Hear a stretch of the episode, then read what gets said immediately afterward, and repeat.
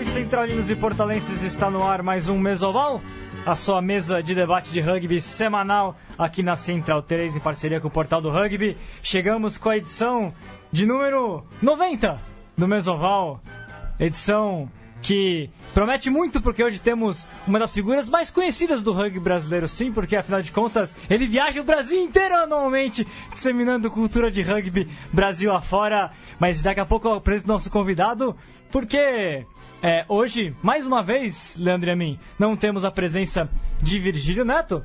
Então eu deliberadamente resolvi revelar o nome que eu escolhi para o estúdio, o nome específico para o rugby, que é Estúdio Virgílio Neto.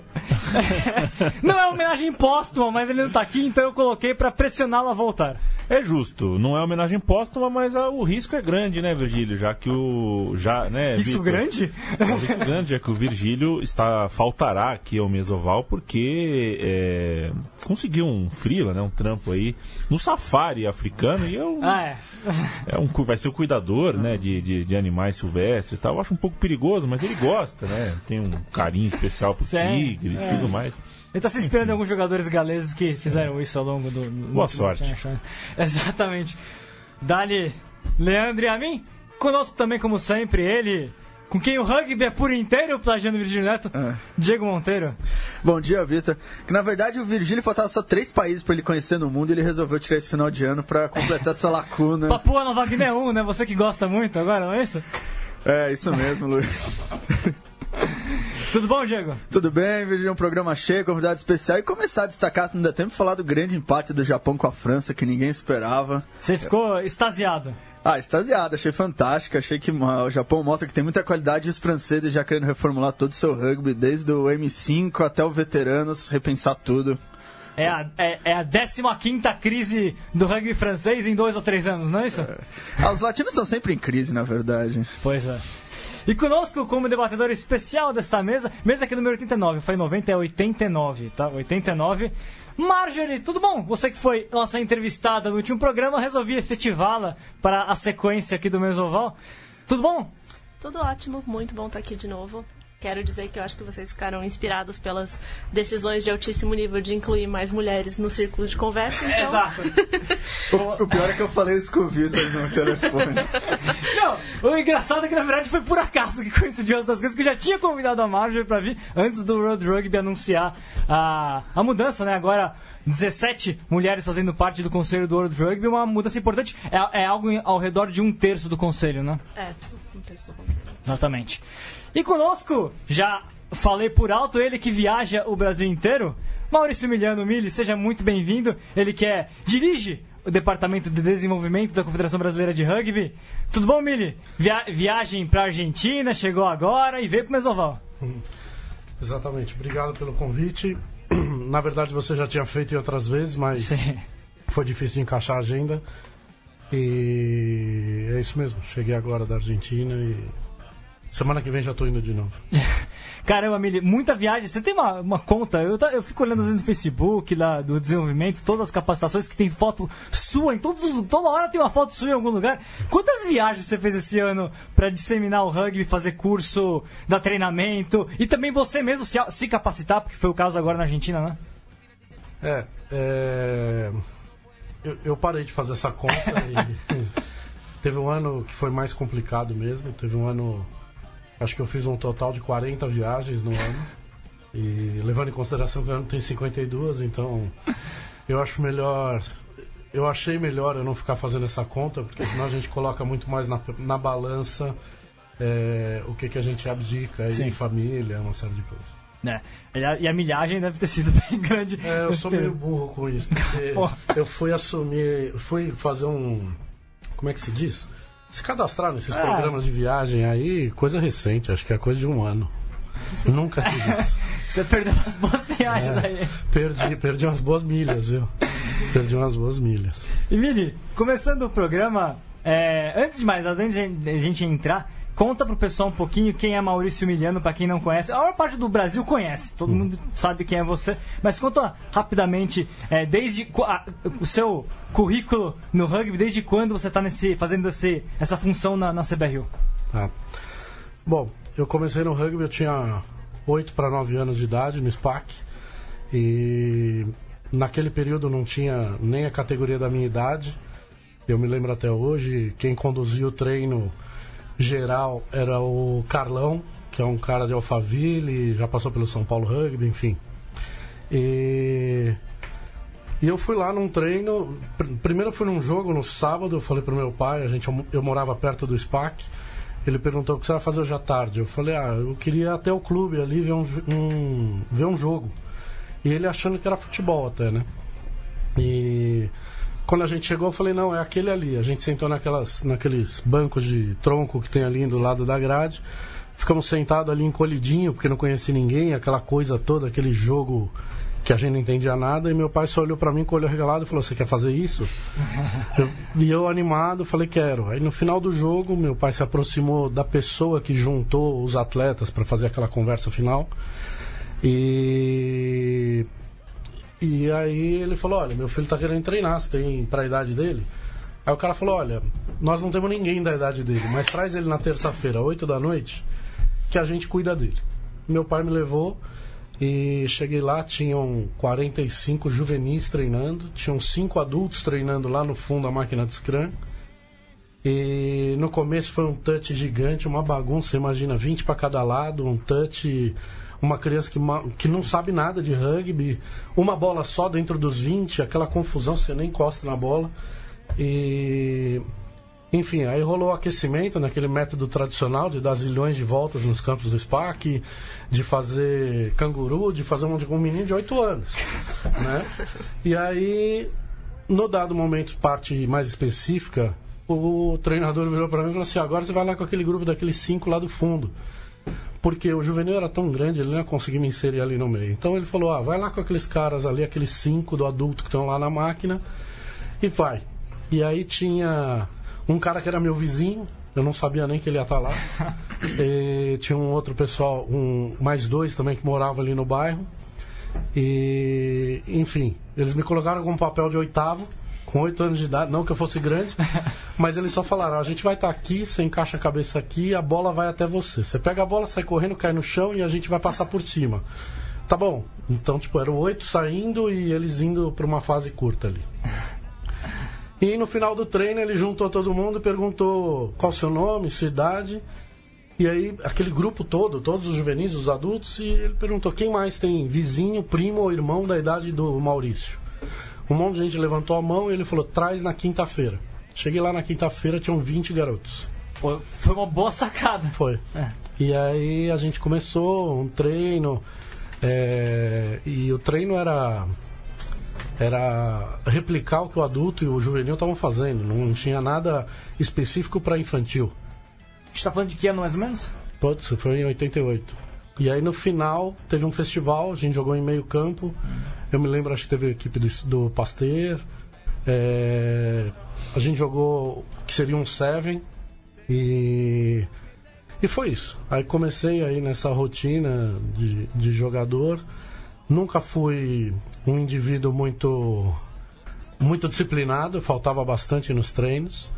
O período que eu acho que eu treinei mais sério, foi um pouco mais sério, foi o período que a gente foi campeão em 99, que a gente foi campeão paulista e uma série de O coisas. último título do SPAC antes do recente, né? É, foi um período, foi um período que eu estava no exército, já estava cursando educação física. não sabia que você serviu o exército. É. E acabava ter bastante. Por conta de servir o exército durante o dia, né? Porque era CPUR, então pega pego pouco serviço durante a semana e coisa e tal. Mas eu tive que trancar a faculdade, a minha faculdade na época não tinha o turno à noite, então eu ficava mais livre. Eu acabava ju- ajudando o clube numa série de coisas. Eu corri atrás do cara que imprimiu camiseta, corri atrás do das mochilas que ficaram prontas para a etapa de Seven de inverno, que infelizmente a gente não tem mais em Campos do Jordão, que era fantástico. Tinha Campos, tinha Atibaia. Então eu era o faz tudo do clube. Eu ia na sexta-feira no clube, juntava os uniformes, levava para minha casa para levar no ônibus, porque na época a gente jogava o Campeonato Brasileiro viajando no ônibus na sexta-noite e assim por diante. Então eu acabava resolvendo muito problema. Foi um ano que veio os Penguins para o Brasil, então eu ajudei nessa organização, em que casa cada jogador ia ficar. E enfim, e também estava cursando tinha, já tinha começado a educação física, né? se aproximou um grupo de meninas, eu comecei a dar treino para ela, experimentar o que era ser treinador. Essa que é a verdade. E você acabou desempenhando um papel fundamental na, na construção inicial da seleção brasileira feminina, né? É, exatamente. Tive, tive uma contribuição com isso daí. E então eu acabava cuidando um pouco do feminino, um pouco do juvenil, mas era péssimo porque é, eu ainda não tinha uma compreensão de fato do que, que era ser um treinador. Era replicava sim muita coisa do que a gente treinava e replicava no treino no dia, no outro dia, entendeu?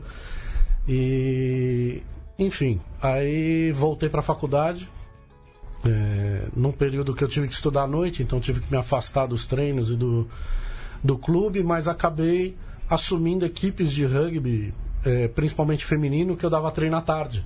Então isso me pagava algum salário, que ajudava a pagar a faculdade, e fui seguindo nisso, né? Em... Eu sou péssimo com datas. né? Você é bom, historiador e coisa e tal, mas eu sou péssimo com datas. Eu te conheci quando você treinava a fé, era a fé, era universitário. fé. É. É verdade. E... Joguei contra, perdi feio. E, e aí teve, teve um, um dado momento aí, o, o pessoal que cuidava da ABR, né, que prestava serviço para a ABR, na verdade, que era uma relação desse sentido, era o Renatão, o Pitio, eles receberam um, um formulário da World Rugby perguntando sobre o rugby feminino e era bastante duro, porque era assim, seu país tem equipe nacional, seu país já fez amistosos, já fez jogos oficiais, quais foram os placares, qual é o investimento desse, de recurso nisso. E foi antes do primeiro sul-americano isso. Em E aí, 2003, como por eles sabiam que eu dava treino para feminino, eles pediram minha ajuda para preencher. Eu falei, meu, não adianta mentir. Põe não, não tem equipe nacional, não tem dinheiro, nunca fez amistoso. Não é não. E, né, e o que, que tem de rugby no país? A gente não sabia dizer. A gente não sabia é, falar quantas meninas tinham, quantas equipes tinham. E aí começou um movimento de começar. Ah, tem alguém no Rio. Consegue o telefone dessa pessoa no Rio, entra em contato, consegue o telefone em São José. E aí a gente pegou, eu peguei e organizei um, um encontro feminino, que foi no SPAC, no feriado de Corpus Christi. Caracterizamos até como uma seletiva feminina, porque as meninas chegaram, a gente fez teste físico, é, elas não tinham muita noção do jogo em si. Eu chamei o Xavier, o Xavier pôde dar ali uma palestra, uma parte sobre leis do jogo. É, a gente discutiu sobre alimentação, o que, que elas deveriam se preocupar um pouco mais. Né? E no final a gente fez jogos entre elas. Né? Então tinha um grupo do Rio, tinha um grupo de São, de São José, tinha as meninas do SPAC, é, acho que veio meninas de Florianópolis, veio de Esterro e, e a UFSC, né? E fizemos esse encontro, tinha as meninas do, da USP da época, e fizemos esse encontro, elas jogaram entre si no final, e, e dali a gente saiu com a proposta de ter um calendário de encontros femininos que a gente chamaria de circuito. E aí começou assim, alugando ônibus no Rio, passava em São Paulo, São José, pegava todo mundo, fazia uma lotação e até Florianópolis. Então foi esse caminho aí com o feminino, foi aí que o Flávio se aproximou também e conversamos e coisa e tal. Teve um período depois que aí eu acabei morando dois anos na Bahia, no extremo sul da Bahia. E aí eu fiquei um pouco desligado do rugby nesses dois anos. E quando eu voltei, um pouco não, fiquei desligado do rugby nesses dois anos. E quando eu voltei, as meninas tinham classificado para o Mundial em Dubai. Foi em E- 2009 isso, então. Não, o Mundial foi Ah, 2009. Cascas 2008. Eu voltei no começo de 2008, elas já estavam classificadas. E aí, assim que eu cheguei em São Paulo, consegui é, assumir o time da Fé. Sim. e contactei o Flávio, entrei em contato com o Flávio. Na verdade, eu cheguei acho que meio de surpresa. Eles estavam num treino lá no estádio do Ibirapuera. Sim. E aí, na hora que ele me viu, ele falou: Putz, ainda bem que você apareceu, preciso da sua ajuda, precisamos organizar as meninas, nós classificamos para o Mundial. Eles estavam às vésperas de embarcar para uma gira que eles fizeram com uma boa quantidade de meninas aí para Holanda. E O ele falava: jogo de 15 Mili, você hoje." tem que ir com a gente, você tem que ir com a gente. Eu falei: Meu, você tá maluco? Meu passaporte tá até vencido. Sabe, é, tava morando na Bahia, tranquilo, entendeu? Onde da Bahia? É, eu morei no extremo sul da Bahia, eu morei na região de Porto Seguro, é, Arraial da Ajuda. E... Morou bem. Não sei porque E- voltou. É. Tem um ditado, né? Saia de São Paulo antes que te deixe muito duro e, e viva na praia, mas saia antes que te deixe muito mole. Por isso que Então- você viaja tanto. E, enfim, aí eu voltei, a gente começou a organizar um pouco mais, tinha encontros mensais de treino de seleção, preparatório para o Mundial, não sei o quê. Foi em 2008 que me surgiu a primeira oportunidade, que eu viajei para a Argentina para me capacitar educador de coaching da World Rugby. Foi uma das primeiras E- experiências que a gente teve disso no mais recentes, assim, pelo menos né, nesse período moderno da, da- do rugby brasileiro, de capacitação de, de treinadores brasileiros na Argentina. É, isso, se teve- co- isso começou em 2008, 2008, eu acho. é. Em 2008, o primeiro grupo foi no Chile, que foi o Xavier, foi o João Nogueira representando o Brasil como educadores. E aí voltaram para o Brasil. O Xavier conseguiu realizar um curso nível 1 de arbitragem, que eu mesmo até participei dessa turma, que foi lá no ginásio do no estádio do Ibirapuera a- o curso. E aí, perto da data do Valentim Martinez, que eu lembro que eu levei uma equipe para jogar o Valentim Martinez, é, que é aquele Valentinas lá que eles montam. Eu fui como treinador e eu saí de lá, peguei aquele barco, fui para Buenos Aires, fiz a capacitação de educador, voltei. E, e nesse que eu fui me capacitei educador, o Xavier foi capacitado como trainer, né? Bom, e aí, é, 2009 a gente foi pro Mundial, eu e o Flávio tive a oportunidade de acompanhar as meninas. Mas a gente olha para trás e fala, meu, tinha tanta coisa para fazer e de outra forma, Sim. enfim. Normal. É, não, é bacana, é bacana refletir, né, sobre esses Importante. momentos, né? Acho que o que você fez agora de contar É. sua trajetória é importante para se refletir como que a gente vai se transformando nossa compreensão sobre tudo com o tempo, É, né? Exatamente. E enfim, e aí depois dessa volta eh, eu acabei trabalhando com o rugby, eu traba continuei trabalhando com a fé, né? Com a fé acho que eu fiquei 4, 5 anos.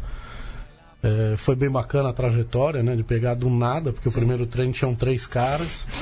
Em quatro anos ser campeão paulista universitário, foi um trabalho bacana, numa época que tinha duas divisões. Sim. Foi bem É bom aquele interessante. campeonato. Quando eu saí fora, eles foram campeões da Copa, co- chama é, Interusp. A Fé organizava um dos melhores campeonatos de Sevens que tinha, que era o Sevens da Fé, que era super É. divertido. tinha muita gente, tinha muito time, na verdade. Teve um ano que a gente jogou que teve uns mais de 20 times universitários. É, Foi bem bacana. exatamente. Até eu já joguei.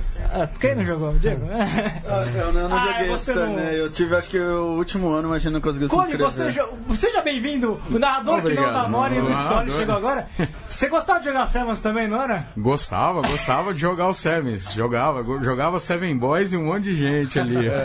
Pô, mas falando nisso, pro Cor Mas na época, o... na- não, não, mas aí, na época que, que eu jogava, eu- não tinha Sevens tão difundido assim, não, cara. Década de 90 não tinha.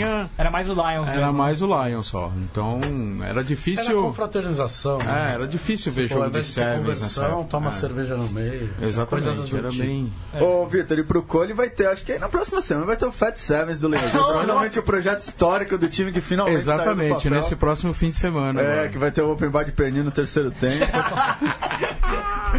No intervalo, no intervalo. É, não sei se eles vão fazer na Argentina, quando eles fazem 7 sevens e o jogo da empate, eles pesam os três jogadores mais pesados e o time que tem os três mais pesados ganha o desempate. Sensacional!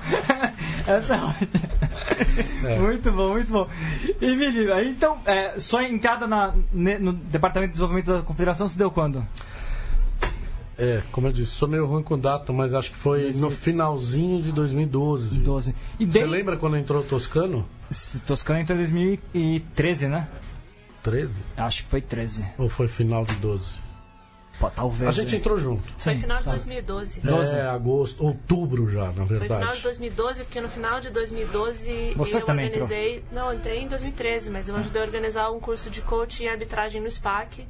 E o Toscano já foi educador desse curso. Eu lembro que eu fui Foi apresentado. à noite. Que foi à noite. Você deu de coaching, ele deu de arbitragem, ele tinha acabado de chegar. Eu fui apresentado pro Toscano com um evento que você fez no British Council. Nossa, gente. Faz tempo. Faz tempo. sou Então historiadora, foi, mas também não sou foi, muito boa foi lá para outubro de 2012 que eu entrei.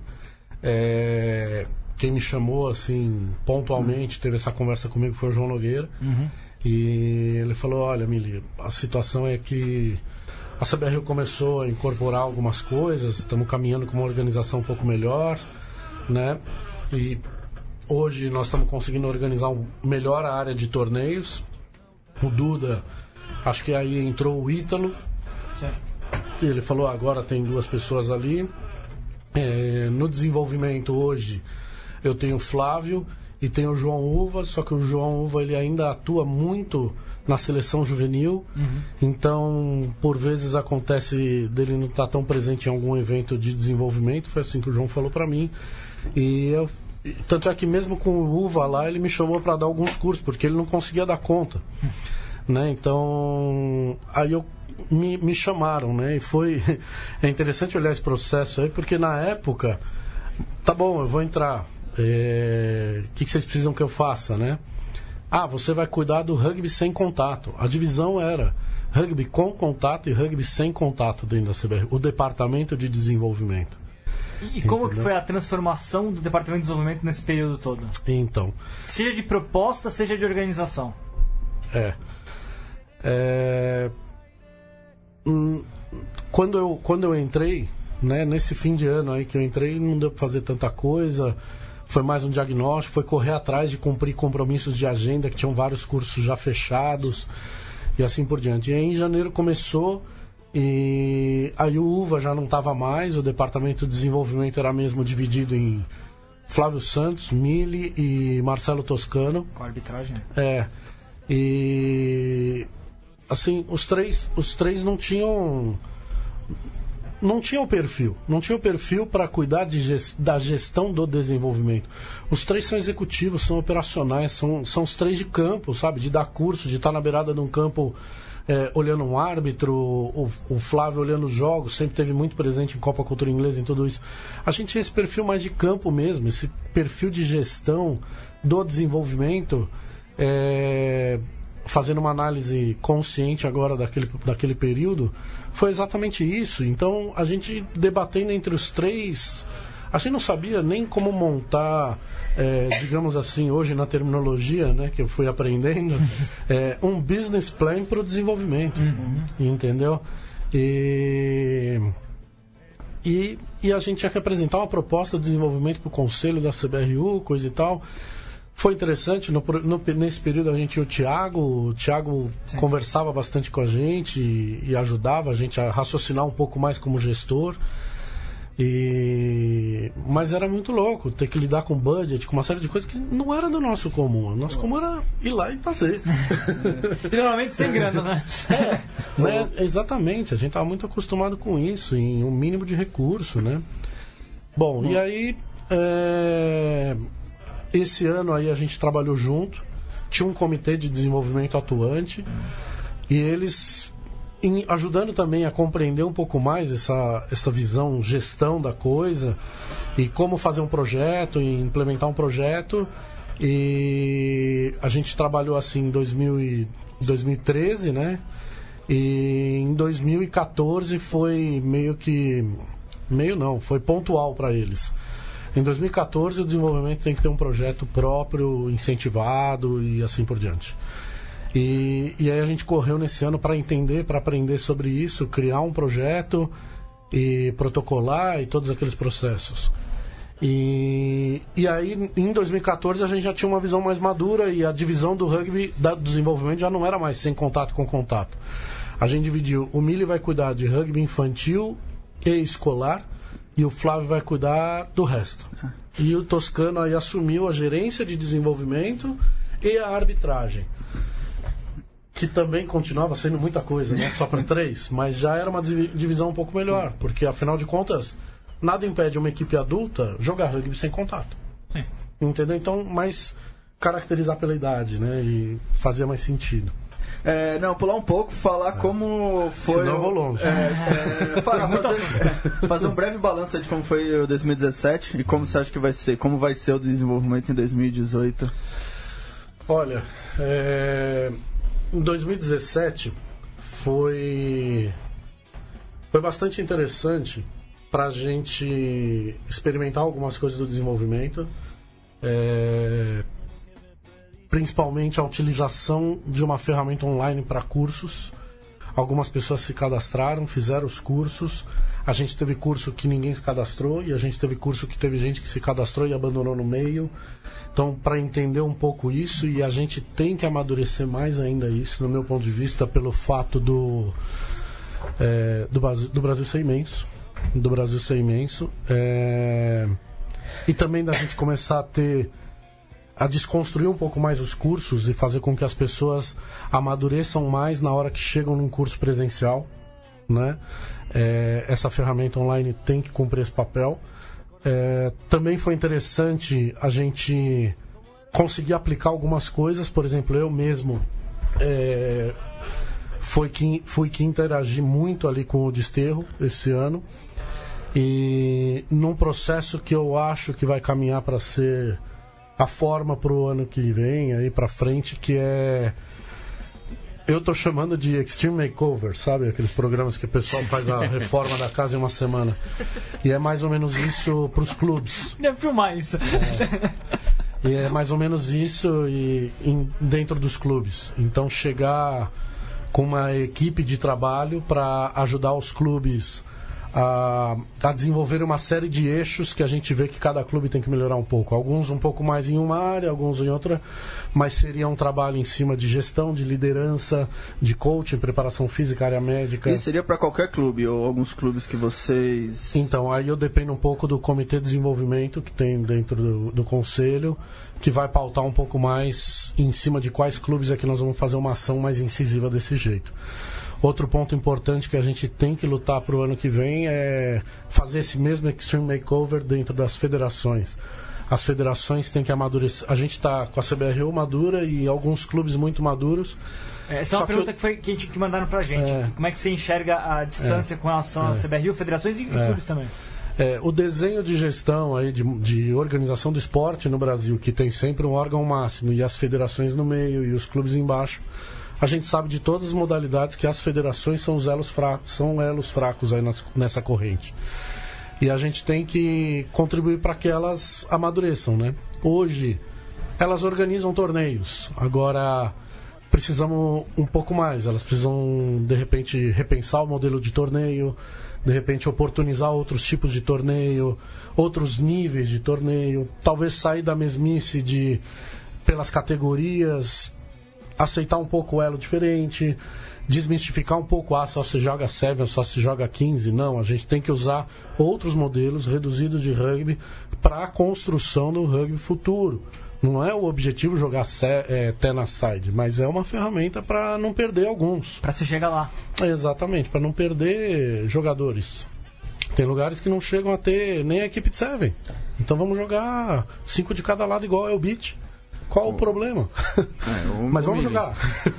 Só uma perguntinha. É, nesse, nessa relação é, CBRU, federações e clube, é, existe é, em vocês da, da, da, CBRU alguma coisa assim pensando em descentralizar alguma coisa dessa parte de desenvolvimento com as federações? Sim. Estender, é, Sim. Vamos dizer assim, seria estender um, um octopus aí para suportar, para dar o suporte para as federações, principalmente algumas federações assim que que as como no caso aí a, a intenção aí de, de, de cadastrar já de registrar por exemplo a da Bahia agora né?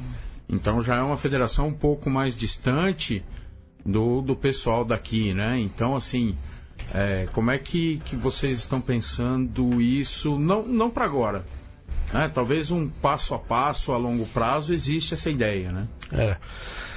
É, é o, o que, que eu falo que a federação tem que assumir um pouco mais o papel é justamente isso. Né? Hoje as federações organizam torneios do jeito delas, com a visão delas, sobre a distância entre os clubes, os recursos que eles têm, uma série de fatores eles Sim. fazem para construir os seus campeonatos. Né? É, no caso do desenvolvimento, a mão de obra que a CBRU tem para entregar cursos foi uma mão de obra selecionada pela CBRU e num processo que poderia ser melhor. Num processo que poderia ser melhor. Então, para agora, eu vou caminhar justamente com isso. É o que tem para hoje, né? Como se fala. É, mas assim, é, é meu papel, não como gerente de desenvolvimento, mas sim como Master Trainer da World Rugby, fazer revisão de todos os educadores, reavaliá-los, verificar o que devem ser desenvolvidos e talvez trocar alguns. Perfeito. E essa troca é, eu quero fazer em comum acordo com as federações. Elas devem me apresentar as pessoas que elas querem que assumam Legal. esses papéis de desenvolvimento e nós vamos ter que avaliar, porque não é só eu sim, quero sim. esse ele entra. Ele tem que passar por um processo igual aconteceu agora essa semana passada inteira, que foi um curso de educador de leading rugby no, na Argentina e que eu participei como master trainer junto com o trainer formando novos educadores de leading. Então, é, era uma turma de nove pessoas. O que é, que é um educador de leading? Leading rugby é formar pessoas de liderança para cuidar da área de gestão dos clubes e federações, né? E organizações, confederações e assim por diante. É um curso bem interessante e dá um choque um pouco nas pessoas, né? Ele é um pouco bastante cada curso tem sua característica. O curso de força e condicionamento, ele desde o nível 1, o preparador físico, digamos aí, ele passa por uma prova final. O curso de arbitragem nível 1 e coach nível 1 não tem uma prova final. Ele recebe certificado por participação hoje. Então, que é uma coisa que nós vamos incorporar e mudar para o ano que vem. É, que eu já acertei com o Departamento de Desenvolvimento da Sudamérica e da World Rugby, que a partir do ano que vem os cursos nível 1 vão ser revistos aqui no Brasil numa forma de é, avaliação final, em que se tem uma avaliação final.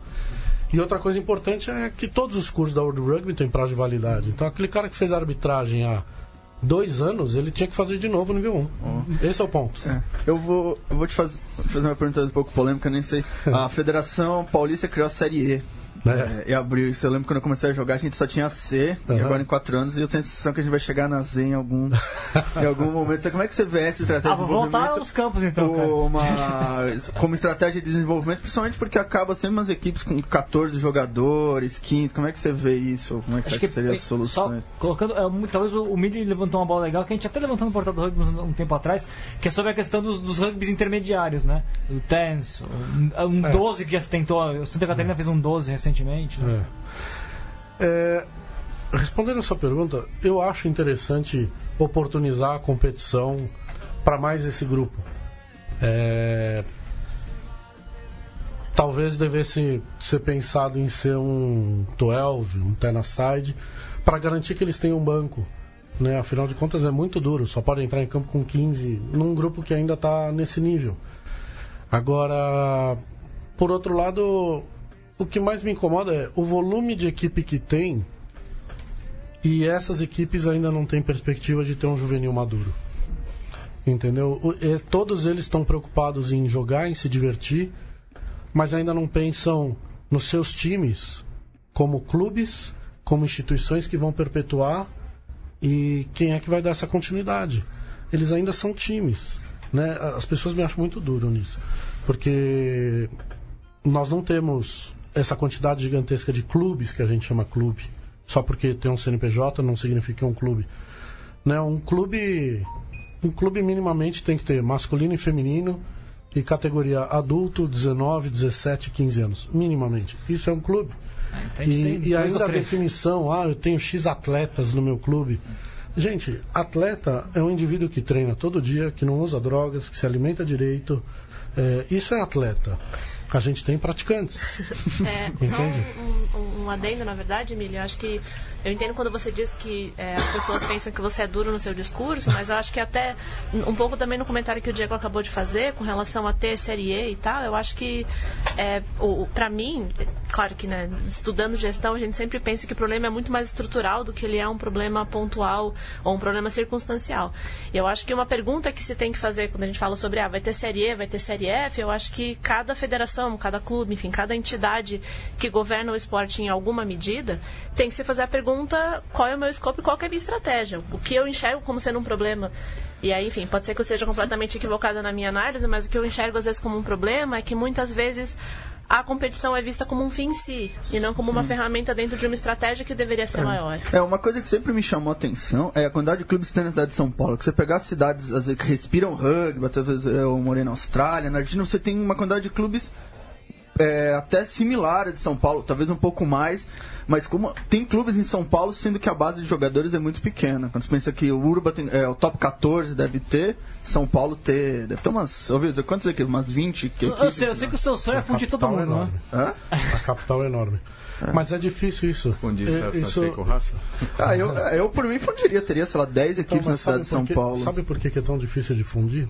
Hum. Porque honestamente os nossos times de rugby hum. não têm incorporado de fato os valores fundamentais do rugby. Hum que são obrigatoriamente aqueles da World Rugby. É, metade... Eles têm os valores próprios. Sim, e aí na hora que você junta um com o outro dá conflito. Eu acho que no Brasil tem muito jogador que prefere ser capitão da Série E do que ser reserva da Série A. É, que é um pouco dessa, é um pouco da mentalidade também, assim, a gente vai ter, é, né, não dá pra gente generalizar e dizer que o objetivo de quem tá na Série C é subir pra Série B. Às vezes o cara quer ser campeão, não importa que seja da Série W, ele quer ser campeão é. de alguma coisa. É, o, o Matias... Me... O... A satisfação pessoal Sim. ainda. É, e, enfim, eu, eu né, não, não tô nem colocando o juízo de valor nisso. Eu acho não, que cada, não é, né, não cada é um nada. tem o seu. Cada é, o, o Matias Menucci falou isso também no programa que ele veio aqui na Argentina. Tem time que você sabe que não vai ser campeão. Porque nem no futebol, tem times de futebol brasileiro que não vão ser campeões brasileiros. Mas o time existe, porque o cara gosta, tá perto da casa dele, ele se não, diverte. E a gente ainda também tem que respeitar o seguinte: é que os clubes ainda não sabem é, lidar com isso. Mas um dia teremos algum clube maduro que vai jogar, vai competir, vai ser campeão da segunda divisão aqui em São Paulo, vai ter direito de acesso e vai falar: não, eu prefiro continuar jogando a segunda divisão. Teve um caso já, né? O Lechuza. O Lechuza ele ganhou a promoção e não quis, né? Em mas, e... mas por qual aspecto? Porque o Mariano financeiro. Eu não lembro por qual foi o Não, foi porque o Mariano achou que eles não tomavam pancada na primeira divisão. Então, você tá vendo? É isso que eu tô falando. Sim. Entendeu? Eu pude em 2000 e... 2015. Ah, 14? É, é, 2015, eu viajei pra Inglaterra e a gente visitou um clube de rugby que tinha 14 campos de rugby, jogava a terceira divisão, tinha, podia jogar a segunda. Eu falava, não, nosso perfil é só jogar a terceira. Porque não existe, não precisa lá subir. Na, lá na Inglaterra também tem a questão do profissionalismo, né? Da terceira para a segunda. É, então por isso eles falaram a gente não quer. Aqui é a única isso, coisa que a gente a quer pagar. É o, é o, amador, né? É, então é, é justamente isso, sabe? A gente se satisfaz. E aí perguntamos, mas e aí? Se você tem um jogador talento, mega, ele falou, meu, eu falo para ele, meu, obrigado que você nasceu aqui. E vai jogar por outro. É, e acho que o, o, o, nós não vamos conseguir suprir a sua, a sua, necessidade. A sua necessidade de sucesso. É, nós não vamos conseguir te dar mais do que o que você precisa e pode. Entendeu? Então o clube paga a pessoa que cuida dos campos, porque tem que cortar grama pra caramba. Sim. Eles pagam o gerente do bar, porque é a partir do bar que gera mais recurso pro clube. E Salão tinha mais uma, uma outra pessoa. Eu fui num dia de um festival infantil deles. Hum. Os 14 campos ocupados. Tinha um helicóptero voando o clube. Que clube que era? Né? Não sei. Manda o um WhatsApp aí pro Tony Aso que ele lembra nome é, ele e, e, acho que você falou uma coisa. Manda um abraço pro Tony Aso, o Ítalo da CBRP. Acho, um é, acho que você falou uma coisa. O rugby.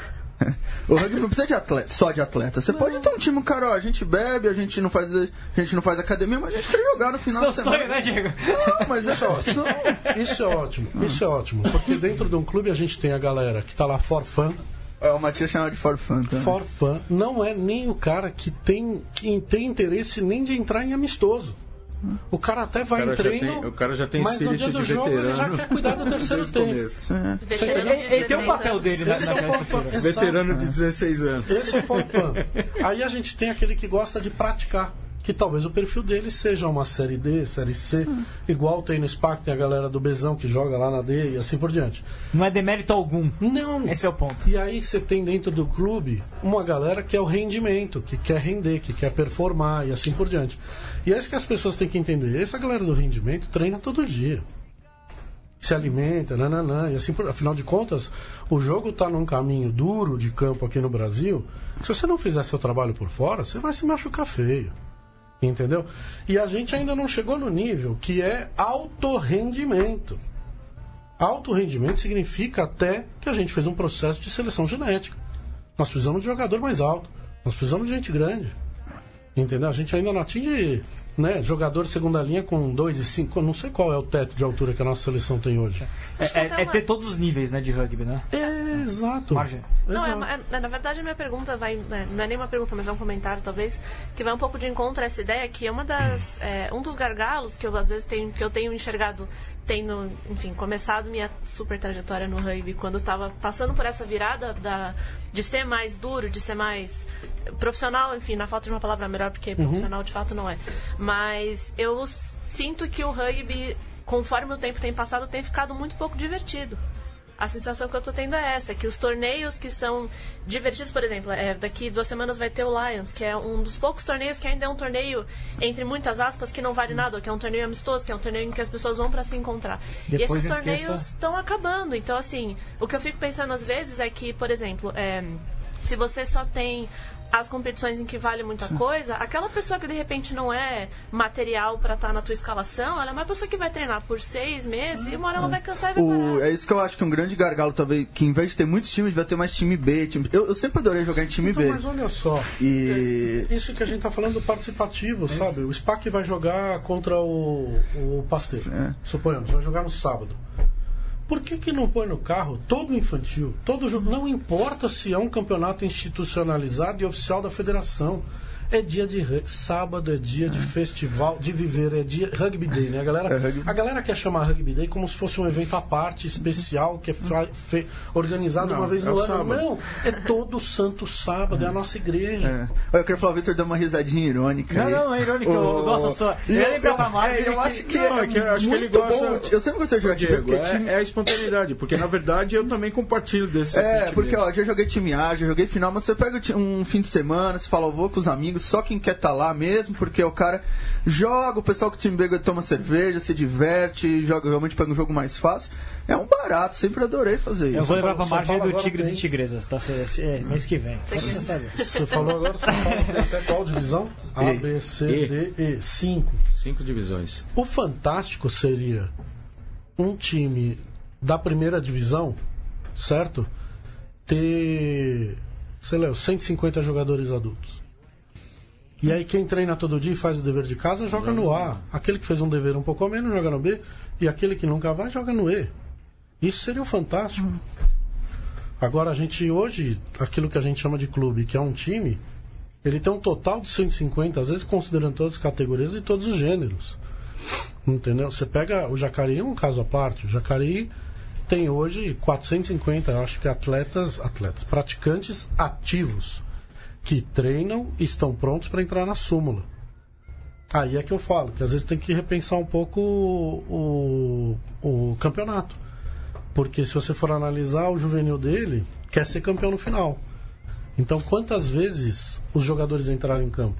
Deve ter gente que nunca entrou. E aí, num ponto, ele pode perder. E- e- Você desestimula, você não tem nenhuma oportunidade de jogar, você para. Exato. Entendeu? Então é por isso que eu falo que tem que ser pensado com mais carinho, com mais atenção. É, nesse E entra sentido. no, entra no círculo vicioso também, porque o cara não joga, ele não evolui. Se ele não evoluir, ele não joga E, no ar. e- e às vezes o clube Ele- esquece. Ele vai jo- ficando mais longe do, É. do titular. E o clube esquece que o jogador ele não serve só pra jogar em campo. É a pessoa que vai estar engajada no clube como um todo. Né? Em todas as Ele pode não ser bom jogador, mas ele pode ajudar nas outras áreas do clube. Ele pode incentivar pessoas a virem pro clube, ele pode chamar amigos pra jogarem no clube.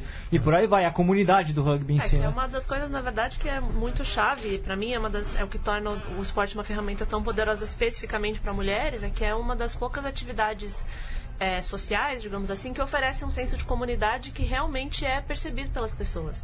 E às vezes eu tenho, e o que na verdade me deixa um, um pouco preocupada, é porque a falta desse, do envolvimento dessa comunidade nos eventos, independente de ser uma competição que tem, enfim, pessoas com uniformes iguais e meiões, etc, enfim, independente disso, é, você não consegue agregar, você não consegue trazer essas pessoas para perto. É. Eu acho que nisso perde-se muito. Ah, mas acho que já mostra a deficiência o fato de, com com exceção talvez da Poli e do SPAC, nenhum outro clube em São Paulo conseguir jogar um, dois anos no mesmo campo.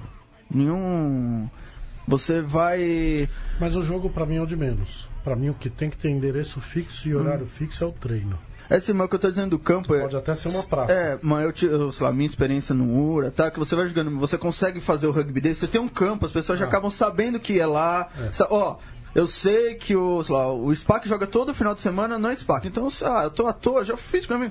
Vou no SPAC, você vai acompanhar, quero ver o Band jogar. Onde o Band joga? Joga no Serete, joga lá no Palmeiras, joga em Santana. É, nesse, ponto, nesse ponto acaba dificultando mesmo. Nesse ponto acaba dificultando. Aí o cara já chega e sabe, ó, vende churrasquinho ali, vende a cerveja aqui, eu é. demoro tanto tempo. E o cara, às vezes, mesmo lá no, na minha experiência no Ouro, é, vem até organicamente, você começa a aparecer gente que você joga sempre lá, o cara sabe, domingo, é. sábado de manhã. Só mudando uma coisa, Mili, você comentou um pouquinho a questão dos valores oficiais do World Rugby, né? E na época que eu trabalhei com você na, na confederação, as coisas que você mais falava para mim é a questão dos, do, dos cinco pilares, né? Como é que você enxerga hoje essa incorporação deles na cultura do rugby brasileiro? Em que estágio a gente está? E que, o que, que, falta para a gente conseguir fazer com que isso é, seja algo da realidade e não só, o, o, não só um discurso, mas efetivamente? Olha, é... os valores do rugby a gente vê eles eles presentes nos jogos. De modo geral, a gente vê eles presentes nos jogos. Não é mais uma rotina ver um jogo virar um quebra-pau. Não é mais uma rotina não, dessa. Não, não. Um jogador fechar a mão e acertar o outro, ou um pisão, ou coisas do tipo, sabe? Mudou muito isso e os valores é, estão mais presentes no jogo. A gente tem que começar a viver e, e se comportar de acordo com esses valores na hora que acaba o jogo na hora do terceiro tempo, na nossa relação com o clube como instituição, na hora que a gente sai desse ambiente e está na rua, em casa e assim por diante. De um clube com outro às vezes, ou de um clube com, com outro, exatamente, entendeu? Agora, eu sei que é, tem um valor que é muito duro para o brasileiro, no meu ponto de vista. Disciplina. Não, isso nem tanto. Isso nem tanto, porque a gente acaba burocratizando tantas coisas ou acaba tendo uma pressão muito grande, não por liderança, mas por ordem, e as pessoas acabam se disciplinando. Agora, para mim, o valor mais difícil para o brasileiro é solidariedade, porque a gente é um povo que nunca passou por dificuldade. A gente não ajuda ninguém. Eu concordo. A gente, não, a gente nunca passou por catástrofe, a gente nunca teve guerra. Então, solidariedade no povo brasileiro é um pouco mais difícil. não vem me falar que o clube faz campanha de doação de sangue uma vez por ano. Isso não é solidariedade. Isso é o mínimo, foi? Eu acho que. Isso é eu, acho que também, é... É, é, não sei dizer se é o mínimo, assim, uh, sabe? É, eu não sei se você vê solidariedade assim, eu vejo na hora de dar alguma coisa pro clube. Porque pra, pra jogar, todo mundo quer jogar. Chegar, se vestir e entrar em campo, de preferência no time A. E se você falar, você vai ter que vir dar aula para as criancinhas. Ah, mas sabe, fim de semana a mulher reclama, você vai ter que carregar água. Pô, mas carregar água pro time B. Tudo isso. Eu acho difícil os jogadores que fazem isso. E talvez é. esse ponto, questão de solidariedade, a gente pode ver um pouquinho na dificuldade de pessoas dispostas a se envolverem, por exemplo, com as federações, que não é diretamente seu clube, né? É aquele voluntariado que ninguém quer, né? Que é a federação, por exemplo. Ou uma liga regional é. ou coisa do gênero, né? Exatamente, exatamente é, o pessoal tem que entender que eles têm que compor o orçamento do clube com uma pizza mista. Então tem que ter doação, tem que ter o dinheiro que vem de festa, tem que ter o dinheiro que vem da lojinha de produtos do clube, tem que ter a mensalidade, tem que ter o patrocinador que dá dinheiro em troca de, de marca exposta, tem que ter, de repente, é que talvez não entre como verba em si no caixa do clube, mas um apoio público Muitos clubes têm ambulância, têm campo de graça, então isso é um recurso que entra no clube não em forma de, de dinheiro, mas entra. E tem os projetos que hoje a gente sabe que tem esses mecanismos todos. E do outro lado, eles têm que compor a pizza de saída desse dinheiro. Então, será que todo mundo que trabalha no clube tem que ser pago? A gente tem que rever algumas coisas. É... Porque não existe dinheiro disponível, né? Exato, e a gente tem que rever uma série de coisas.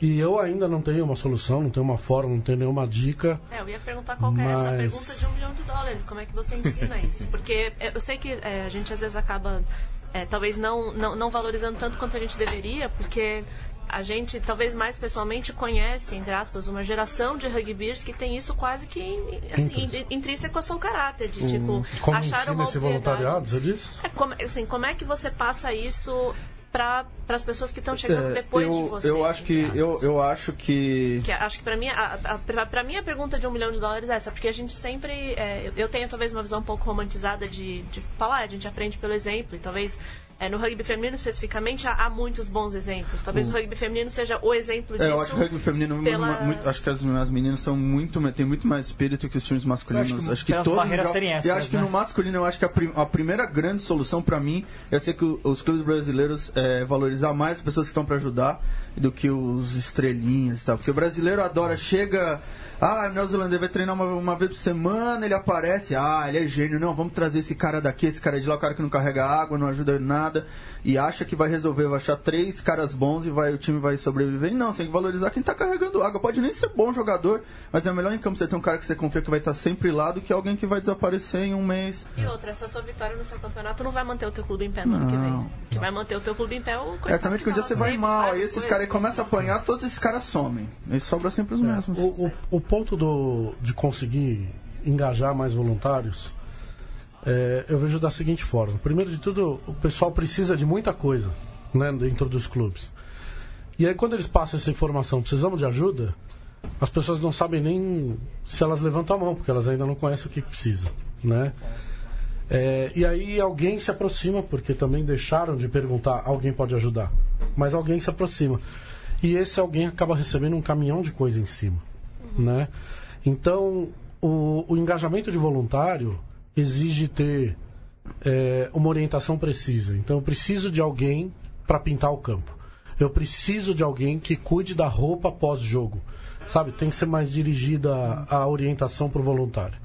O segundo ponto é que o voluntário ele ele faz aquele serviço como voluntário porque ele vê que ele vai aprender alguma coisa, que ele vai ser desafiado, que ele vai se reportar a alguém, que ele vai ter um monitoramento.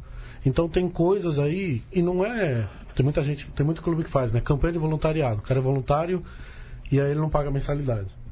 Né? E isso não é voluntariado. Voluntariado é que ele co- co- continua pagando a mensalidade e ele ainda faz algo sem cobrar nada. Agora a gente tem que começar.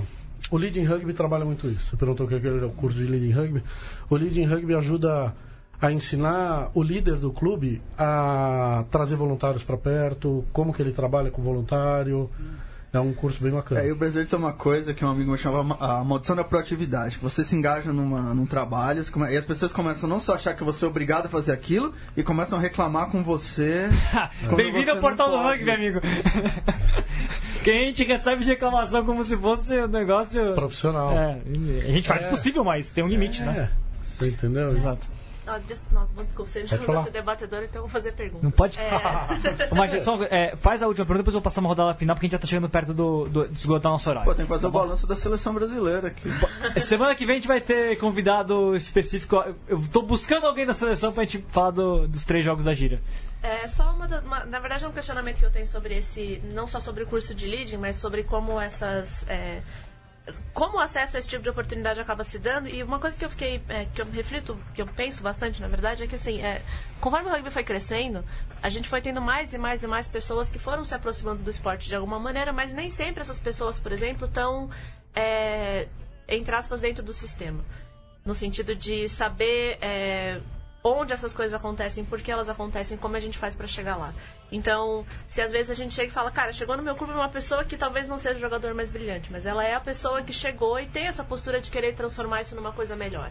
E eu tenho visto nos clubes, principalmente femininos, claro, essas meninas aparecendo, que de repente não são, assim, não não são ninguém em campo, mas que, enfim, não, não é em campo que elas vão brilhar, mas que quando você olha o lado de fora, são as pessoas que estão fazendo com que toda essa estrutura esteja no lugar para que as outras possam jogar e, enfim, fazer o seu melhor.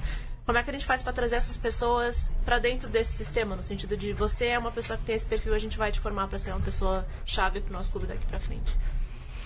Bom, a gente tem os cursos que são distribuídos ao longo do ano.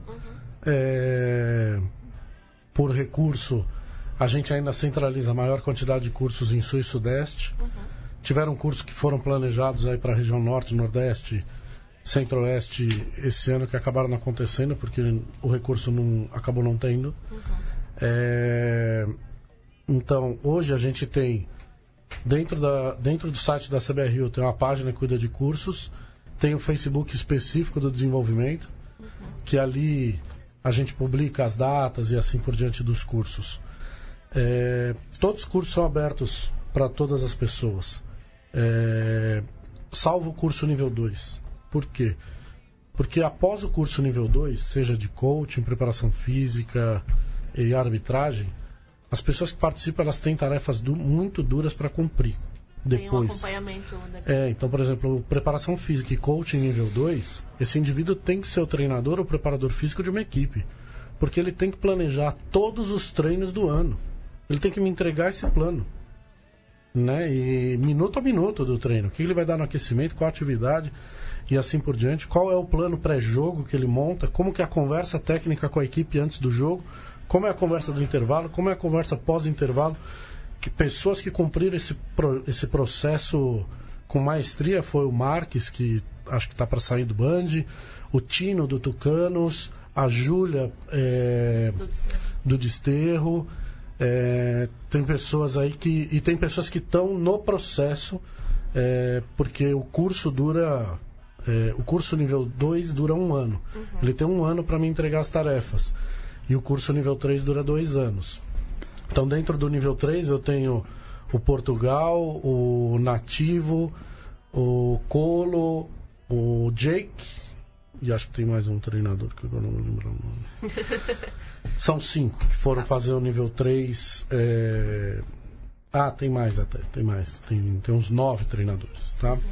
Então, o caminho são os cursos. O caminho são os cursos. Então, é... acho que o que fica de dica é a pessoa que está interessada comunicar o seu diretor do clube, diretor do clube comunicar a federação, falar eu quero curso, eu quero aquilo, eu quero não sei o quê sentar junto com a federação, fazer os calendários. As federações têm que passar para a gente uma proposta, uma pretensão de calendário, né? Uma, é, possíveis datas para os cursos, porque eu não vou conseguir entrar no site de todas para saber o calendário dos jogos. Uhum. Então, a gente tem que começar a usar mais as federações nesse trâmite de comunicação clube com a confederação. A gente tem que ativar mais a federação e elas estão interessadas, estão dispostas. Nós estamos terminando o ano com todas as federações com uma mentalidade completamente diferente. Completamente diferente e acho que é, não é um, um, um prêmio do desenvolvimento da CBRU, apesar da gente ter conseguido sentar mais vezes de uma forma madura para conversar com as federações esse ano, mas é um prêmio delas mesmas de terem se unido mais, criado lá um, um Facebook, um, aliás, um WhatsApp entre eles e conversado mais, trocado ideia mais. Acho que tem muito mais papo, vai ficar para uma próxima. É isso que eu ia falar. O tempo esgotou, infelizmente, mas Mili, você é um cara que precisa de muito mais do que uma hora, porque tem assunto demais para te conversar contigo.